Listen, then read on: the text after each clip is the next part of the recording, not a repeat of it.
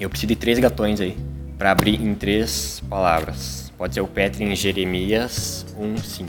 O Cauê abre em João 6, 5 e o João abre em Atos 9, 10. Tu vai ler até o 8. Pode ir. Antes que eu te formasse no ventre materno, eu te conheci.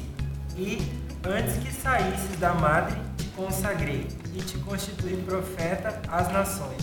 Então eu lhe disse: Ah, Senhor Deus, eis que não sei falar, porque não passo de uma criança. Mas o Senhor me disse: Não digas, não passo de uma criança, porque a todos a quem eu te enviar irás, e tudo quanto eu te mandar falarás. Não temas diante deles, porque eu sou contigo para te livrar, diz o Senhor. Dando um maior foco ali no 7, que ele fala, mas o Senhor respondeu, não diga que é muito jovem, mas vai e fale com as pessoas a quem eu enviar e diga tudo que eu mandar. Porque muitas vezes eu vejo que todos nós a gente recebeu algo do Senhor, desde nosso nascimento, até bem antes disso, como ele já fala.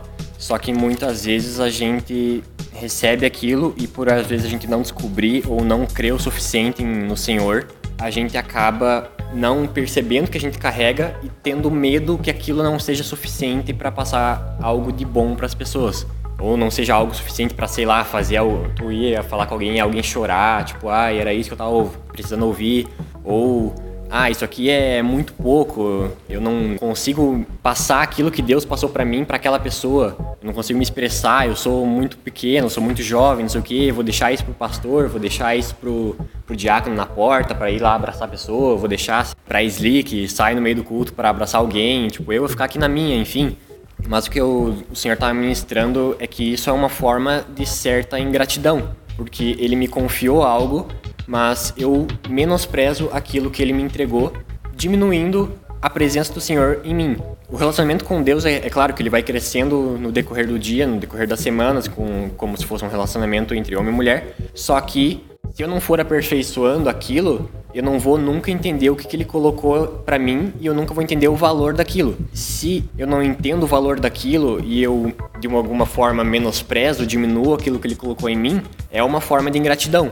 Porque eu falo, bah, senhor, isso que tu colocou em mim não serve para os outros, serve só para mim, é até um egoísmo, na verdade. Porque, ah, para mim tá bom, um dia eu vou descobrir, quando tiver meus 70 anos, eu talvez descubra e fale que nem o Paulo, que eu cumpri toda a minha carreira, enfim. E é isso, vou ficar para mim aqui e não, não é suficiente para isso para passar para outras pessoas. Que aquilo não é o suficiente para mudar a vida de alguém, para mudar destino. Só que ele nos afirma bem o contrário disso. Ele fala que nós não nos acharmos pequenos demais, porque aquilo que ele nos confiou não é simplesmente, sei lá, uma direção banal, digamos assim. É algo que nós podemos multiplicar, que na mão dele ele pode multiplicar e aquilo pode servir de, de alimento para multidões.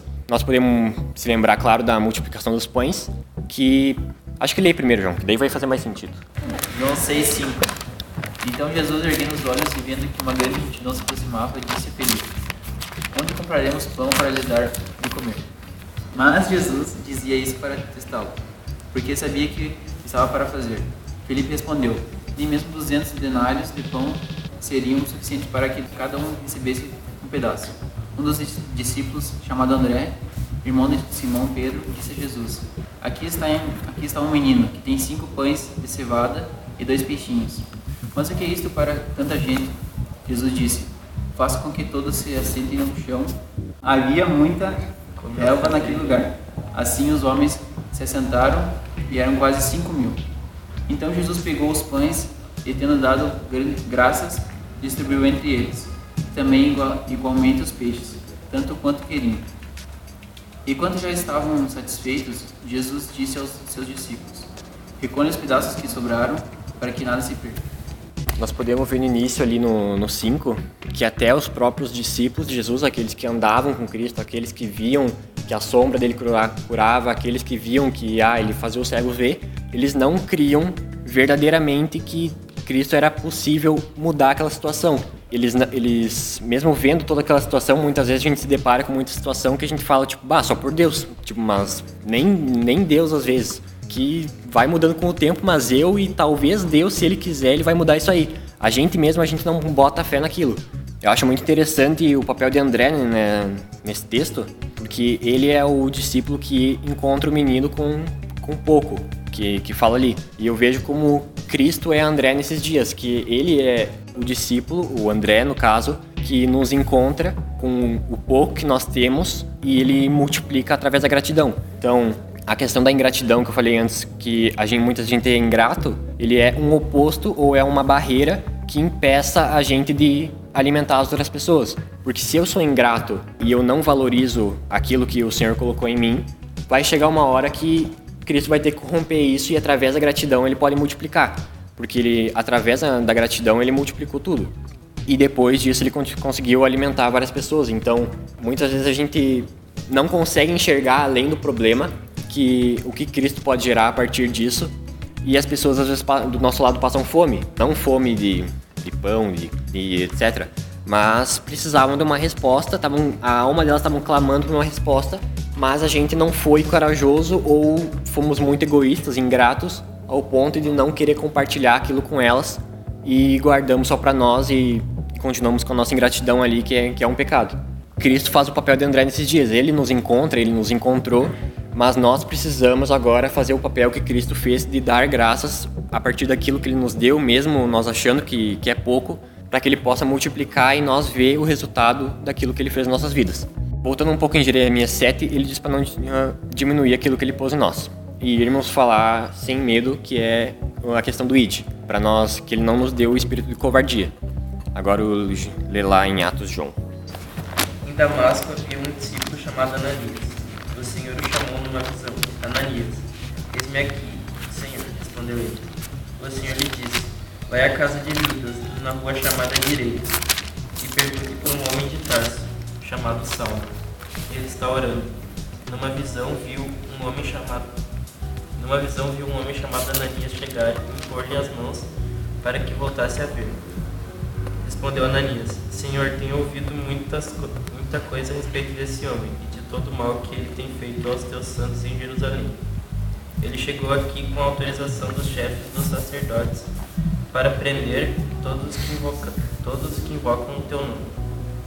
Mas o Senhor disse a Ananias: Vá, este homem é meu instrumento escolhido para levar o meu nome perante os gentios e seus reis, e perante o povo de Israel. Mostrei a ele o quanto deve sofrer pelo meu nome. Esse caso de Atos eu vejo mais como um resultado da depois do nosso aperfeiçoamento como cristão.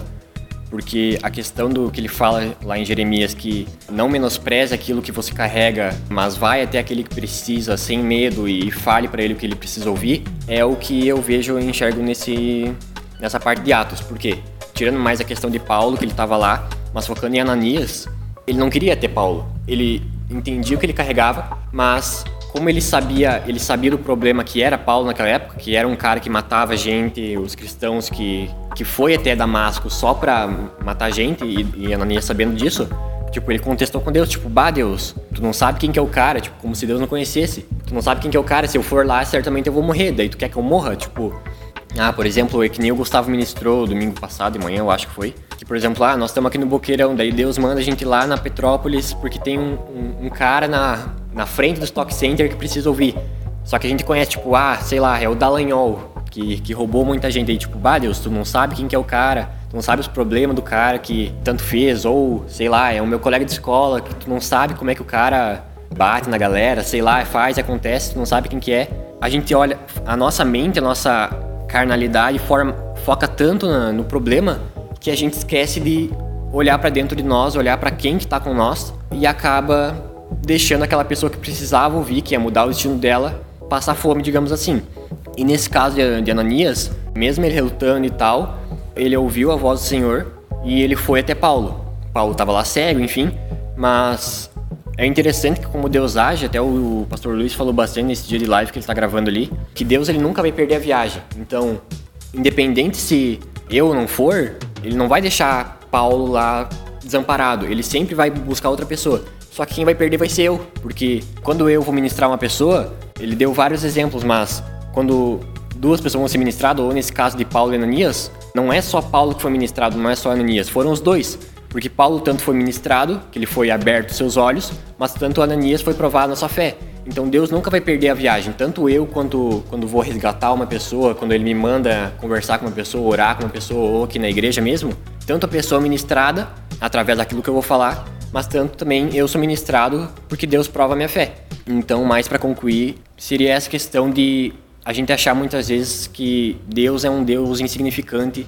Ele é só, tipo, um cara que está escondido na igreja, que eu, eu saio do meu trabalho e venho para a igreja para me esconder, para adorar ele em secreto e em segredo.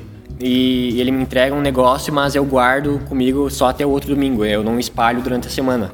E eu acabo sendo ingrato e pecando contra Deus inconscientemente muitas vezes, porque eu reluto com a minha mente e acaba aquilo sendo uma forma de ingratidão. Mas não é o que ele nos motiva a fazer. Através da nossa busca diária, através do nosso relacionamento contínuo com ele, ele vai nos mostrando, revelando o tesouro escondido que tem dentro de nós, para chegar na hora oportuna e a gente conseguir transmitir isso para as pessoas sem medo. Porque ele não nos deu um espírito covarde, ele sempre está nos motivando ali que ele nunca nos criou, até ele nos fez imagem e semelhança dele. Então, ele nunca nos Deus não é um Deus covarde, ele não é um Deus medroso. Então, ele nos motiva a ser igual a ele, não sendo esse tipo de pessoa. Isso aí.